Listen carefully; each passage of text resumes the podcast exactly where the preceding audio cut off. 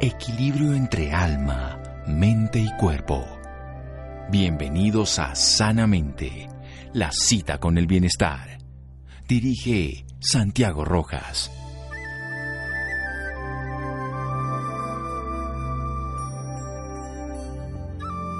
Hola, muy buenas noches a todos nuestros oyentes. Soy Laura Ropero y como todos los viernes los estamos acompañando hoy para contarles sus historias de vida. En medio de la pandemia, muchos pacientes con enfermedades crónicas no transmisibles, como el cáncer o algunas enfermedades huérfanas, han visto sus tratamientos atrasados o comprometidos en cierta medida, como es el caso de la hemofilia. Teniendo en cuenta que mañana es el Día Mundial de esta patología, quisimos invitar a un paciente con hemofilia a nuestro programa. Él es Santiago Yepes, es administrador de empresas y tiene 29 años. Santiago, muy buenas noches y bienvenido a Sanamente de Caracol Radio. Hola Laura, buenas noches. Gracias por invitarme. Bueno, Santiago, para iniciar, me gustaría hablar un poco más de usted. ¿Cómo recuerda su infancia? Bueno, eh, pues mi infancia la verdad la recuerdo dentro de lo normal, pues como una infancia común, eh, con la suerte pues de, tener dos, dos padres que, que siempre pues me, me, han querido y un hermano menor, eh, pues ya más específico como dentro de, de lo relacionado con, la hemofilia, algunas pequeñas diferencias, pero pero en general pues muy normal, el niño que pues iba al colegio, que, que tenía sus amigos, que, a veces pues quería jugar fútbol como todos, y ahí era pues como donde entraba el pequeño asterisco bueno, con hemofilia eh, fútbol no es recomendado, pero pues con unos papás que llenos de amor siempre nos decían, eh, pues nunca querían como, como sesgarnos o, o, que viéramos que no podíamos hacer cosas, sino que, que debíamos tener pues, un especial cuidado eh, en algunos momentos. Y, y ahí pues que, que parte que, que si queríamos fútbol digamos que era como un sí, pero con, con especial cuidado pues de, de, no llegar a, lastimarnos. Pero más allá de eso, pienso que, que pues un, desarrollo en, autocuidado, eh, principalmente pues de la parte física, pero muy muy normal, de, colegio, de amigos, de novias, de, de, lo más normal pues que, que, pueda, que pueda haber. Y en cuanto a su salud en medio de la niñez y la adolescencia, ¿cómo fue todo? Bueno, pues en, en, en general, pues digamos que, que muy, muy bien o sea, como te digo, nunca, nunca, más allá de la condición, nunca lo vimos como un problema, nunca lo vimos como, como algo malo, pues por el contrario, eh, intentamos ver como, como la oportunidad de entender qué era lo que pasaba y, cómo tratarlo. Entonces creo que pues lo que lo que hacíamos era vivir una vida tranquila, normal, con un autocuidado y cuando pues llegase a suceder algo relacionado con la hemofilia como un sangrado, eh, hacer lo correcto, que era pues asistir al centro médico de emergencias y recibir, en ese entonces pues recibíamos el medicamento bajo demanda, entonces recibíamos pues el, eh, lo que necesitábamos para, para coagular propiamente, eh, el reposo necesario para que se recuperara pues la, la articulación que estuviese lastimada y, seguir con nuestra vida normal y común y corriente, nunca sin faltar al colegio siquiera recuerdo mucho eso que por mucho que quien me dijera me duele, pues bueno te vas vendado, eh, pero pero vas al colegio y eso pues creo que nos ayudó mucho también a, a, ser digamos responsables y, no saltarnos pues, los, días por, por mal que estuviéramos. ¿En qué momento fue diagnosticado usted con hemofilia y cómo fue ese diagnóstico? ¿Cómo lo tomó usted? ¿Cómo lo tomaron sus papás? Bueno, si, si te suena eso, pues yo no era consciente cuando me diagnosticaron. Yo tenía apenas un año, o menos. Eh, mis papás venían un poco preparados porque, pues como saben, es una condición que se transfiere eh, pues, por genética.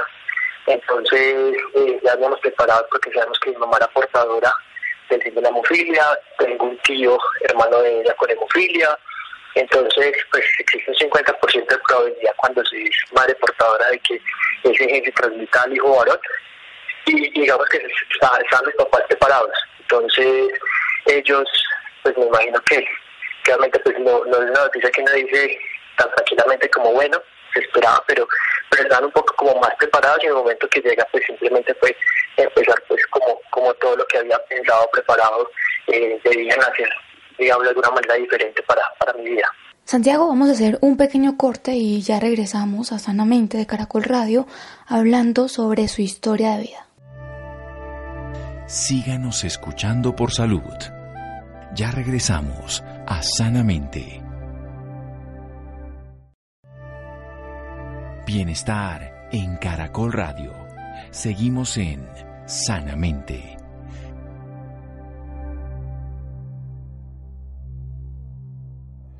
Continuamos en Sanamente Caracol Radio hablando con Santiago Yepes, quien nos está contando cómo ha sido vivir con hemofilia durante todos estos años. Santiago, en cuanto al tema médico, ¿qué les dijeron a sus papás para tener en cuenta para que ustedes llevaran una vida tranquila con hemofilia?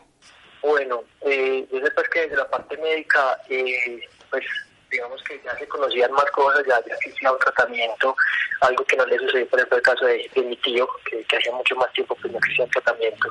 Entonces, pues finalmente lo mismo, evitar deportes de choque, tener pues como los cuidados principales desde la parte física, pero mi papá pues con, con, mucho amor principalmente creo que en, su rol de padre siempre dijo como no, yo no quiero que, mis hijos se limiten, entonces nos enseñó desde que empezamos a tener conciencia mucho autocuidado, entonces nunca nos dijo, usted no puede hacer esto, jamás oímos un no ni de mi papá ni de mi mamá, por el contrario, oíamos, pues como haga lo que quiera hacer, pero tenga en cuenta que, y, de ahí pues como empezaban a, un poco como a entender la condición, entonces quiere jugar fútbol, pero tenga en cuenta que si recibe un golpe, debemos ir urgencias, aplicarle el medicamento para que se pueda recuperar de ese golpe, porque si no, pues puede causar más más problemas a, largo plazo.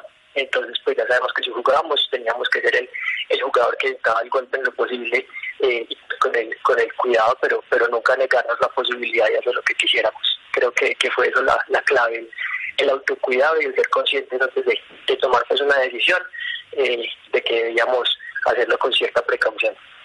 Bueno, usted nos contó anteriormente que tenía un hermano. ¿Él también tiene esta patología?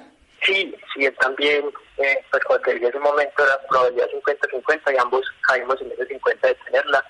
Él lleva poco menos de 5 años y, los dos crecimos con hemofilia severa. ¿Y cómo fue todo el proceso en la escuela? Pues teniendo en cuenta que cuando uno es niño uno juega y uno no se da cuenta de, de, los golpes que se puede dar. ¿Cómo era el trato de sus compañeros con ustedes o cómo manejaban ustedes esto? Pues bueno, no puedo negar, no, era sencillo. Digamos que cuando uno es joven y, y, pues entonces no se les llamaban bullying, pero uno sabía pues que, que, pues te, molestaban si, si algo diferente. Creo que era algo que, que nos pues que nos pasa de niños, eh, pues uno no, no se quería exponer a eso. Entonces en un principio, pues como que más que negación uno prefería como no decir nada entonces, eh, si iban a jugar me decía que sí, muchas veces por la presión del grupo. Y, ya, pues, cuando te empezaban a dar que de pronto llegabas con, con, una venda o, con una lesión, ya de pronto te empezaron a dar diferente y de ahí, pues, partía como, como esa necesidad, bueno, eh, hay que decirlo, que en, mi colegio pues fueron muy muy abiertos, un apoyo pues desde los profesores, involucraron a mis padres y en algún momento eh, le contaron pues a mis compañeros eh, cometiendo el error de decirles que yo era alguien muy delicado y pasó al otro extremo que creen que yo era de cristal y entonces ya nadie quería jugar conmigo. Eh, pues digamos que fue parte de, la comunicación y educación, pero fue algo bonito porque ahí también partió el, el, el, el, empezar a entender qué era lo que yo tenía, aún estando muy niño, y cómo expresárselo a otras personas para que supieran, yo no soy de cristal, yo, yo pues soy una persona totalmente normal, que lo único es que debe eh, tener un, cuidado especial hacia ciertas, eh, pues digamos, acciones y, que en caso tal de que, de que llegase a suceder, eh, pues tengo una medida adicional que, que es un, medicamento que me ayuda a coagular correctamente. Eso es todo, pues a pesar de, que eso sucedió pues, como manera anecdótica, luego ya volví pues yo como a explicarle a todos mis amigos que la profesora que había hablado no tenía razón que había explicado de manera incorrecta y creo que de ahí surgió una oportunidad porque empecé a aprender, a entender mejor qué era lo que yo tenía y entender cómo explicárselo a otros para que entendieran lo que en realidad era y no lo llevaran a un extremo de, que vieran con diferente y desde eso fui pues amigo de todos y, y, volvió digamos un poco como la, la normalidad con las amistades del grupo. Y ya después, en su adolescencia, ¿cómo empezó a manejar usted este tema? O, bueno, antes de, hacerle esta pregunta, me gustaría saber si le afectó emocionalmente cuando era un niño, cómo lo empezó a manejar, quién le ayudó, quién fue ese apoyo importante en ese momento. Bueno, yo creo que, el apoyo principalmente fue de mis papás. pues ellos eran los que siempre me decían no, no, no se deje negar nada de lo que, de lo que quiera hacer y de lo que quiera lograr y, eso pues siempre me lo, me, me, lo trató en la frente y no me dejaba eh, decir que no a algo, entendiendo las limitaciones creo que eh, sí, pues era entenderlo, a veces si tenía una lesión no podía hacer educación física con mis compañeros, pero pero eh, pues con el apoyo de su padre entender, cuídese una semana, por ejemplo, esta semana no hago educación física y verá que la próxima ya recuperado sí puede hacerla con sus amigos, eh, pues fui entendiendo que, que finalmente eran las decisiones. Si, si de pronto se tomaba la decisión un día de, jugar fútbol y me golpeaba, sabía que tenía que pasar los siguientes días con, con el reposo que más pudiera y una vez recuperado volver a retomar. Entonces, siempre fue como ese acompañamiento, entender qué era lo que tenía y, empoderarme pues de, de, la condición, no solo para saber explicar a otros, sino también para apropiarme de ella y, y saber las consecuencias que podría tener eh, una, una cierta decisión pues eh, desde la parte física. ¿Y qué ha sido lo más difícil hasta el momento, Santiago? Mm, pues yo creo que, que difícil, como, como todo en la vida, es como una montaña rusa pues y, así tú no tengas una, una condición como la hemofilia, tú tienes días buenos y días malos, no necesariamente pues relacionados a, a, una condición específica. Yo creo que, como eso pues ha sido parte del crecimiento, pues por ejemplo a nivel de tratamientos han ido evolucionando muchísimo. Creo que en un principio lo, lo difícil cuando era niño era saber que, que si me lastimaba tenía que pasar eh, esa tarde o esa noche en, en urgencias eh, mientras conseguían un medicamento que era escaso, eh, mientras se hacía pues todo el protocolo, finalmente pues se ganaba su chuzón y lo de chiquito no es que le gusten las agujas en general, es grande, a veces hay personas que, que le tienen las agujas, entonces era, muchas veces intentar posponer esa e, esa chuzada o esa experiencia, entonces creo que era, era difícil porque como niño no, era fácil entender que si, si tú dejabas más tiempo pasar eh, esos vasos rotos sangrando, más te iba a afectar y más iba a inflamar y, pues digamos peor iba a ser la experiencia. E intentando pues que quien no tuviera que ir a aguantar mucho son a veces tomaba la, la mala decisión de esperar y, dejarlo avanzar.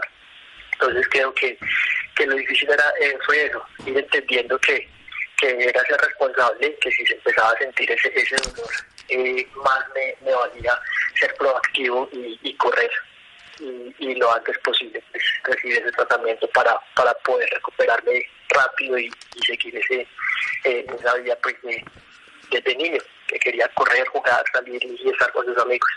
Creo que eso era lo más complejo. Bueno, y los tratamientos, ¿cómo, ¿desde qué edad empezaron pues a hacerle tratamiento y cómo eran esos tratamientos? ¿Cómo fue todo este proceso?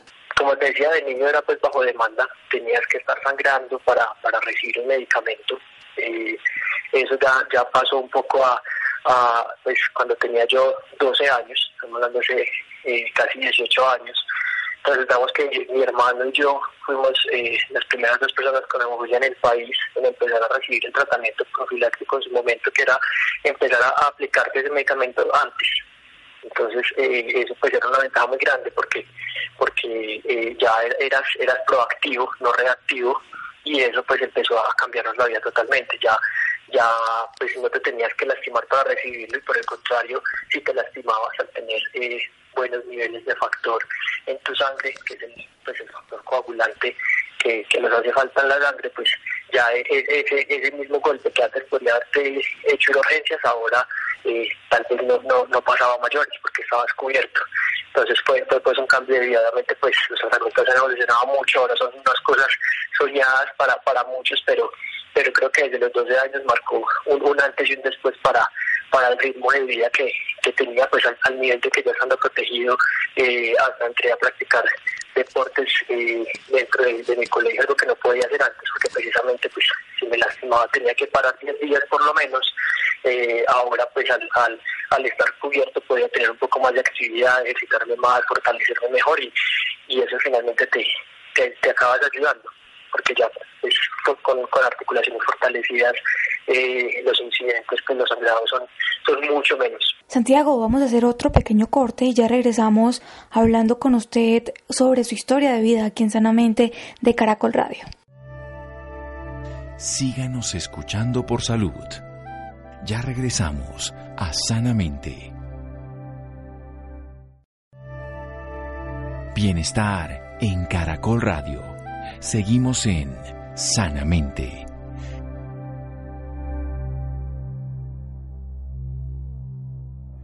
Continuamos en Sanamente Caracol Radio hablando con Santiago Yepes, quien nos está contando cómo ha sido vivir con hemofilia durante todos estos años. Me imagino.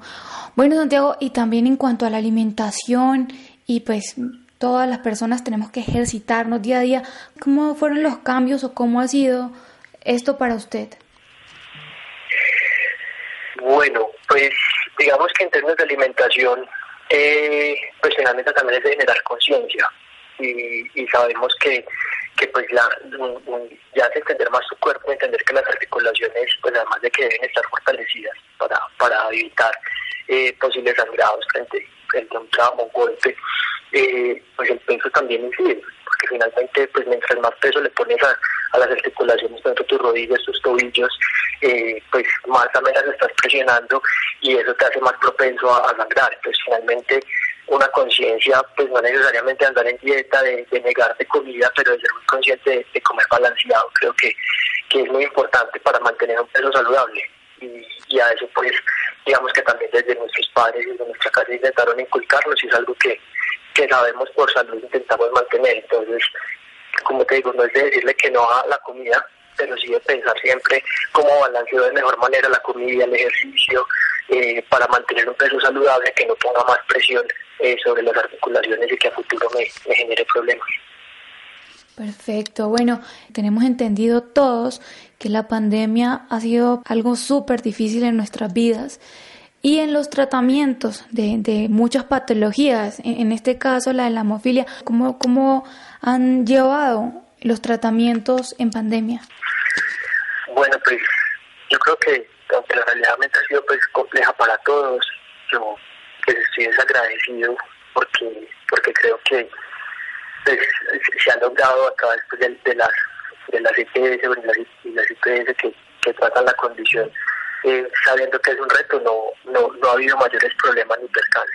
A cambia de la parte de la, de la virtualidad que se empieza a tomar, pues el temor de todos al principio, pero hubo mucha flexibilidad, eh, empecé a tener mis controles por vía telefónica, eh, entendiendo pues que si en algún momento había una complicación específica sí debía de transportarme, eh, pero más allá de eso se ha intentado manejar mucho y se ha respetado mucho también pues como como el, cuidado que hemos querido tener. En mi caso decidí aislarme un tiempo, así pues salir de la ciudad y igual seguir teniendo acceso a mi medicamento, pues tenía que, ir a la ciudad a recogerlo, eh, pero seguí cubierto todo el tiempo y las citas siguieron pasando, los controles siguieron sucediendo y, ya pues de regreso a la ciudad es, pues es, algo que ya mantenido totalmente normal y que hubo mucha flexibilidad, entonces por mi parte es más más como el agradecimiento de, que, de que todo siguió muy normal, entendiendo que, pues no, no, no es así para todos, porque sabemos que, hay personas que, más aisladas o sin los recursos sean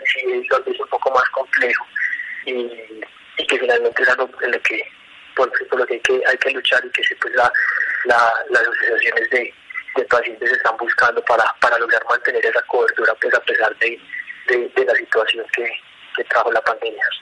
Bueno, y antes de, que pasara esto de la pandemia, ¿cómo era su rutina diaria? ¿Cómo empezó a manejar usted esta patología?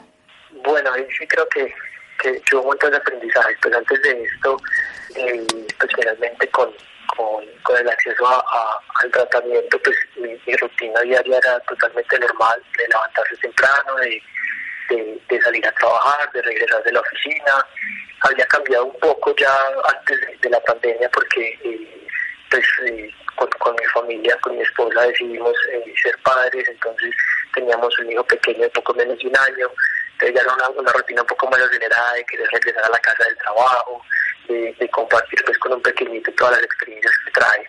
Y, justo pues nos llega la, la pandemia y cambia totalmente todo para arriba porque ya, ya digamos que hay horario pero a la vez no, y entonces ya ya digamos que, que podía estar más en casa, pero pero yo fueron perdiendo cosas que tenía antes, como, como el hecho de, salir caminando hasta la estación a coger el bus, o de llegar caminando hasta, hasta la oficina, las cuadras que te hacían falta. Eh, eso dejó de suceder y, eso creo que cambió fuertemente la rutina porque empecé a notar un debilitamiento en mis articulaciones. y pues ya no podía ir al gimnasio, por ejemplo, porque ya todo estaba cerrado. Y ya no podías nadar un rato en una piscina porque estaba cerrada. Entonces todo eso como que cambió los hábitos y, y como que no, pues en mi caso no, no fui cayendo en cuenta de que día a día, mes a mes, iba pasando y mis articulaciones se iban debilitando y llegué a tener un episodio fuerte en uno de mis tobillos que, que pues ya estaba afectado previamente y, me tocó tomar conciencia y, pues sabiendo que todo iba, iba, a seguir cerrado por mucho tiempo de, de, de empezar a, retomar esos ejercicios, de fortalecer articulaciones de nuevo, de tomar ese movimiento y pues más pensando en que con un pequeñito pues piensas mucho más en que quieres pasar con él y, y tener pues tu cuerpo al 100 para, para disfrutártelo mientras crece. Entonces se convirtió en una motivación y, y en que todo sucede desde la casa. Entonces, si antes llegabas caminando a la oficina, ya, ya no lo puedo hacer, ya tengo que buscar una manera de, de ejercitar mi cuerpo y pues hacer ese, ese ejercicio eh, desde casa. Y digamos que he logrado adaptar un poco el espacio pues, de trabajo también a, al ejercicio y a respetar pues esos horarios porque porque finalmente desde la casa pues a muchos nos ha pasado que, que el horario como que se borra un poco y, y, eso pues también te afecta no solo física sino mentalmente entonces ir acoplando ya todo eso fue un reto pero pero creo que, que he logrado manejarlo bien con el tiempo y ya pues salí de ese episodio que, que te contaba y ya todo mucho mucho mejor pero sí, sí me invito pues a generar esa conciencia y, y adaptar, no a esperar a que, a que se volviera visto y, y que se retomara la normalidad para, para retomar esa responsabilidad con, con la condición de mi cuerpo. También tengo entendido que usted es casado. Me gustaría que le contara a nuestros oyentes cómo fue el apoyo de su esposa cuando ella se enteró que, que sufría de hemofilia, cómo lo tomó ella. Bueno, pues digamos que dentro de la normalidad que te decía desde niño fui, fui tomando y como el empoderamiento de, de, la condición y, de saber qué era. Pues finalmente si tú no sabes qué es lo que tienes, pues nadie va a hablar por ti. Eh, logré, digamos, como tener algo muy, una relación muy normal. Dentro del noviazgo, obviamente, pues uno no llega el primer día y, le dice a, a, una amiga, mira, tengo homofilia y de eso trata, sino pues que cuando se fueron dando las cosas, ya en el noviazgo había pues una confianza, obviamente, sí, pues hay que abrirse también a cosas, igual que mis amigos más cercanos saben de mi condición y de qué hacer en caso de que yo estando con ellos suceda eh, algún accidente que, que requiera ese, esa atención especial eh, pues yo también me abrí y le conté a ella de qué trataba. Eh, digamos que al, al, haber interpuesto primero pues como la relación y, y, lo que estábamos construyendo en ningún momento pues se, se volvió un problema. Creo que, por el contrario fue fue fue algo donde empezamos a construir, a entender. Recuerdo que al principio hasta, hasta mí les daba como que le contó a la mamá, mi suegra decía como, como así, entonces qué, qué va a hacer de sus hijos y qué va a pasar y, y, y fue pues, una anécdota interesante porque entonces nos sentamos en, en la sala y expliqué a todos de qué trataba y, y por el contrario pues se, se, digamos que fue una, un, un, un punto en el que se empezó a fortalecer más la relación también porque porque nos entendemos que que no somos perfectos y que finalmente eh, hay cosas buenas y cosas malas que, que traemos para, para construir algo juntos y, y ahí han salido cosas muy bonitas, pues ya después de seis años de noviazgo nos casamos, ya llevamos cuatro años de matrimonio, un pequeñito de, de ya va a cumplir dos años y, una pequeña que nació ahorita en julio y, y formamos pues, nuestra familia y cumplimos nuestros sueños juntos sin que, sin que la hemofilia sea un problema. Es más, creo que más allá de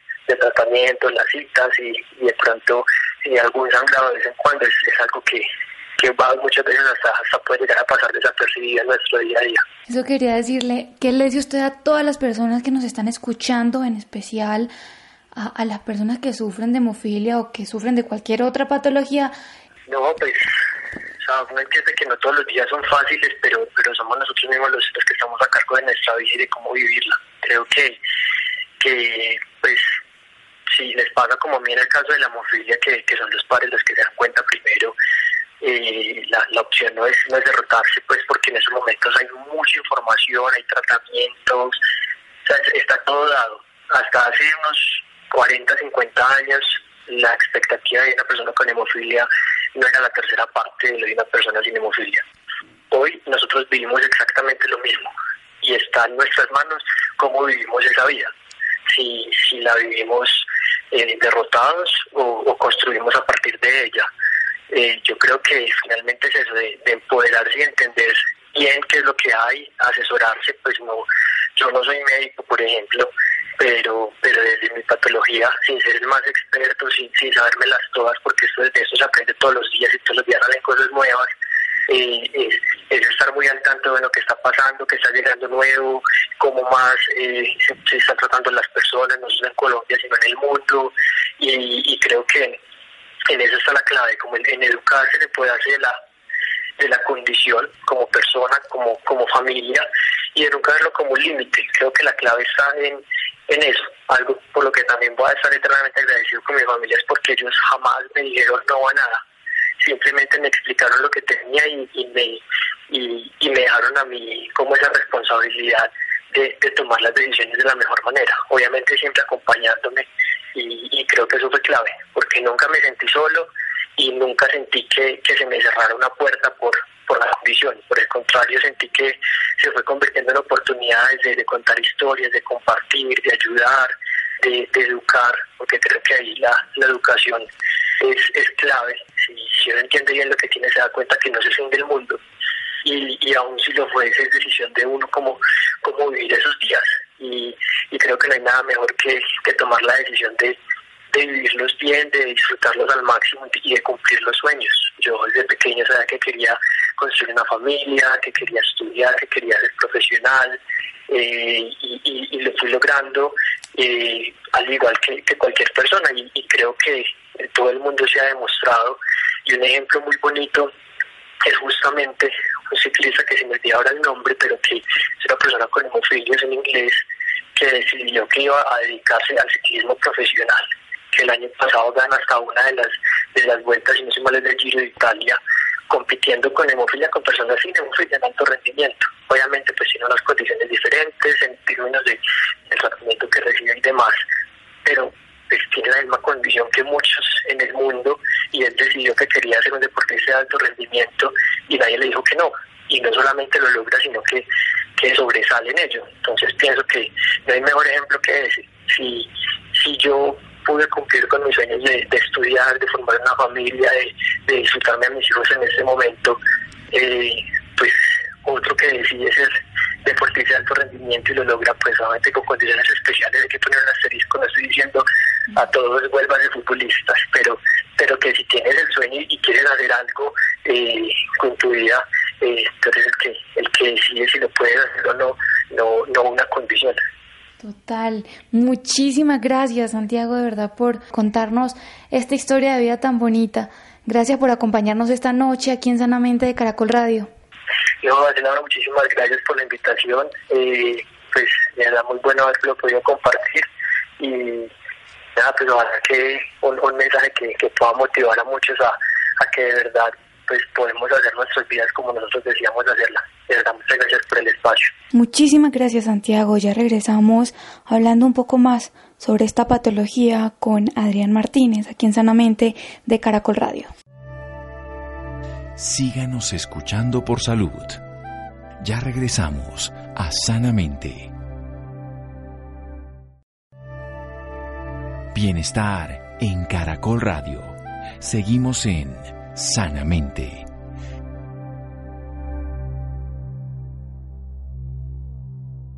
Continuamos en Sanamente de Caracol Radio hablando con Adrián Martínez, quien nos va a explicar un poco más sobre la hemofilia. Adrián, muy buenas noches. Hola Laura, muy buenas noches y muy buenas noches a cada una de las personas que nos acompañan a esta hora. Hoy quiero contarles que en medio de la pandemia muchos pacientes con enfermedades crónicas no transmisibles como el cáncer o algunas enfermedades huérfanas han visto sus tratamientos atrasados o comprometidos en cierta medida, como es el caso de la hemofilia. Y para profundizar precisamente mucho más en este tema nos acompaña en este momento el doctor Agustín Contreras Acosta. Él es hematoncólogo pediatra, presidente de la Asociación Colombiana de Hematología y Oncología Pediátrica. Doctor Agustín, muy buenas noches y bienvenido a Sanamente de Caracol Radio. Buenas noches, Adrián, y buenas noches a toda la audiencia. Y acá estamos eh, disponibles para resolver todas las inquietudes que tengan. Muchas gracias por la invitación. Muy bien, doctor. Para comenzar un poquito me gustaría que nos comentara, pues, ¿qué es la hemofilia? Muy bien, mira, la hemofilia es una enfermedad de la sangre. Eh, para que la gente tenga una idea en qué consiste la enfermedad, cuando nosotros tenemos una herida, lo primero que actúan en la sangre son las plaquetas, una sustancia de la sangre que se llaman plaquetas, y después también actúan para evitar que la persona sangre eh, los factores de la coagulación. Y la hemofilia básicamente es una enfermedad eh, que tiene eh, los pacientes una disminución de los factores de la coagulación. Cuando se trata del factor 8 que está disminuido es la hemofilia A y cuando está el factor 9 de la coagulación disminuido es la hemofilia B. Y algo muy importante, Adrián, es que es una enfermedad lo que llamamos ligada al X, que es cuando las madres son portadoras, pero ellas no manifiestan la enfermedad como tal, no tienen ningún tipo de manifestación clínica, y en realidad los que las padecen son los niños del sexo masculino. Muy rara vez puede haber una mujer con hemofilia, pero lo más habitual, lo más frecuente es que son los hombres la que la padecen. Muy bien, doctor. Ahora me gustaría que nos comentara también, pues, cuáles son esos síntomas de alerta para que nuestros oyentes lo tengan en cuenta. Bueno, los pacientes con hemofilia básicamente son pacientes, como dijimos, que tienen disminución de estos factores de la coagulación y ellos tienen una tendencia mayor a tener sangrados. Entonces son pacientes que habitualmente cuando son niños, por ejemplo, entre los 9, 10 meses al año que van a intentar a, eh, caminar y todo esto, y empiezan a tener golpes, les aparecen muchos eh, morados con facilidad. Esa es una de las manifestaciones eh, que habitualmente lleva a los padres a consultar pero el, lugar donde habitualmente eh, estos pacientes tienen mayor sangrado es a nivel de las articulaciones. Ellos hacen lo que se llama hemartrosis y son sangrados a nivel articular, que es una de las manifestaciones características de las enfermedades. Pero en términos generales son pacientes que tienden a, tender, a tener mayor sangrado de lo habitual, eh, por la nariz, eh, por las encías, morados, dan manifestaciones de sangrados. Muy bien, doctor. Usted acaba de mencionar precisamente el tema de los sangrados. Entonces, ¿pueden evitarse y cómo pueden evitarse los episodios de sangrados en estos pacientes? Muy bien, es una buena pregunta porque eh, son pacientes que requieren un cuidado eh, mayor de lo habitual, son pacientes que tienen eh, un manejo multidisciplinario y es uno de los parámetros más importantes que le enseñamos tanto a los padres como al paciente es el cuidado y el autocuidado cuando son más grandes. Entonces, digamos, actividades que puedan eh, producir traumatismo, por ejemplo, deportes de contactos, tratamos de, recomendar que no lo hagan. Habitualmente uno de los deportes que recomendamos que hagan estos pacientes son eh, la natación, eh, ciclismo, tratar de evitar cualquier deporte de contacto. Y cuando son niños pequeños, eh, utilizamos protectores como son rodilleras, eh, utilizamos casco, eh, todas las medidas para evitar que ellos tengan traumatismo y presenten manifestación de sangrado. Lo otro también importante es cuando van a ser sometidos a cirugías. Entonces, cuando van a ser sometidos a cirugía, básicamente lo que hacemos es colocarle eh, porque adelantándome un poco, el tratamiento de estos pacientes es lo que se llaman factores de coagulación. Estos factores de coagulación lo que hacemos es colocar ese factor que lo tienen disminuido, se lo aplicamos al paciente para que eso, esa concentración de factor aumente y eh, ayudar a que el paciente no presente sangrados. Entonces, por ejemplo, si va a hacer una actividad física el paciente, un deporte, eh, lo que se hace muchas veces es aplicar el factor antes de hacer esa actividad física para disminuir el riesgo de sangrado. Muy bien, doctor. Me gustaría que, bueno, ya hace un momento nos comentó que eh, esta patología puede transmitirse de, las madres embarazadas a los hijos varones especialmente, pero me gustaría saber y que nos contara a toda la audiencia si existen otros factores que lleven a contraer esta, esta, esta patología, pues eh, que se pueda transferir de otra forma, si, si existe. Perfecto, es una enfermedad genética, entonces es una enfermedad básicamente hereditaria. Eh, digamos, es por un desorden genético que se, que se produce, eh, eh, lo que se llaman mutaciones, que lleva a que se den esas alteraciones y lleven a que, a que el niño nazca con, la enfermedad.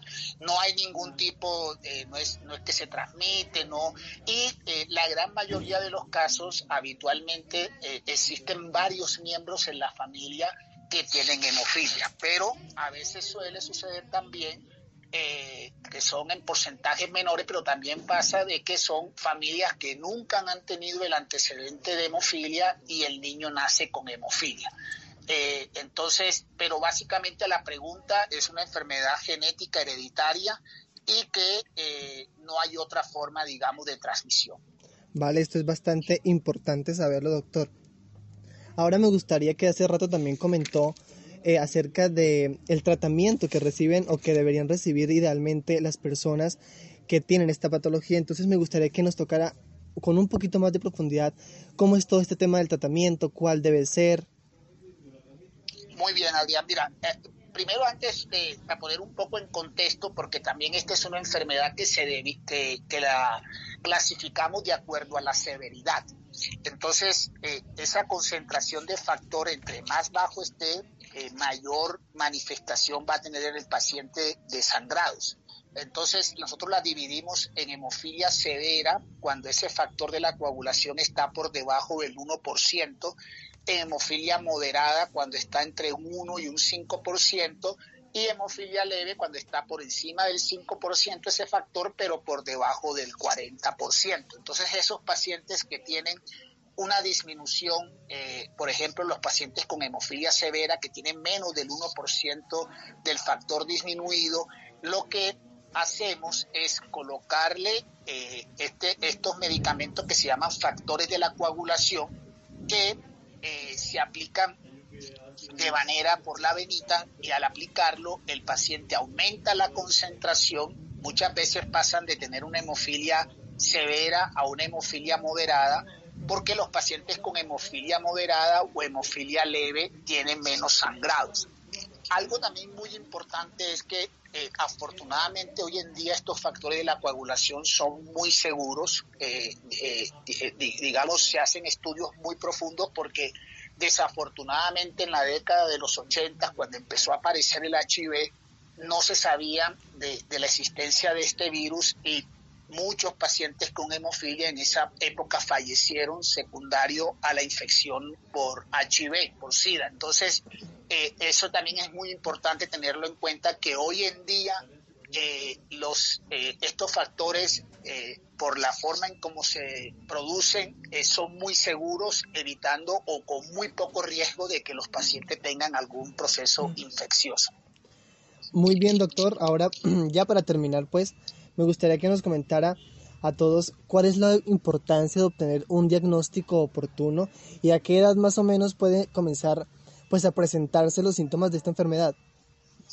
Muy bien, sí. Eh, los pacientes con hemofilia severa, los que tienen menos del 1%, habitualmente se diagnostican eh, en la niñez, cuando empiezan a, caminar, cuando empiezan a tener lo que hablábamos, cuando ya el niño empieza a tener algún tipo de actividad mayor, ahí empieza a dar manifestaciones de sangrado. Este, ya si es una hemofilia leve eh, o moderada, a veces puede tomarse más tiempo, pero habitualmente en la edad pediátrica es eh, que realizamos el, diagnóstico. Y es importante el diagnóstico rápido, básicamente porque eh, uno de los lugares donde más se ve afectada por la enfermedad son las articulaciones. Entonces, por eso es muy importante poder llegar a un diagnóstico rápido para evitar que siga o que tengamos el, el daño articular. También es importante el diagnóstico rápido porque estos pacientes pues tienen que tener unos cuidados mayores, evitar los golpes y todo esto, pero además de eso, al aplicar, por ejemplo, lo que son las vacunas, porque la vacunación también al aplicarse pueden producir hematoma cuando se aplican, entonces, o si van a ser sometidos a una cirugía, por eso es que es muy importante y muchas gracias por este espacio eh, eh, en que la gente y, las madres y los padres sepan de que cuando sus niños tienen alguna manifestación de que tengan, le vean morados mayor de lo habitual o vean que cualquier herida, cualquier sangre más de lo habitual, eh, llevarlo a una consulta para poder tener un diagnóstico rápido. Muy bien, doctor Agustín Contreras Acosta, muchas gracias por compartirnos esta información y por acompañarnos, por supuesto, esta noche en Sanamente de Caracol Radio.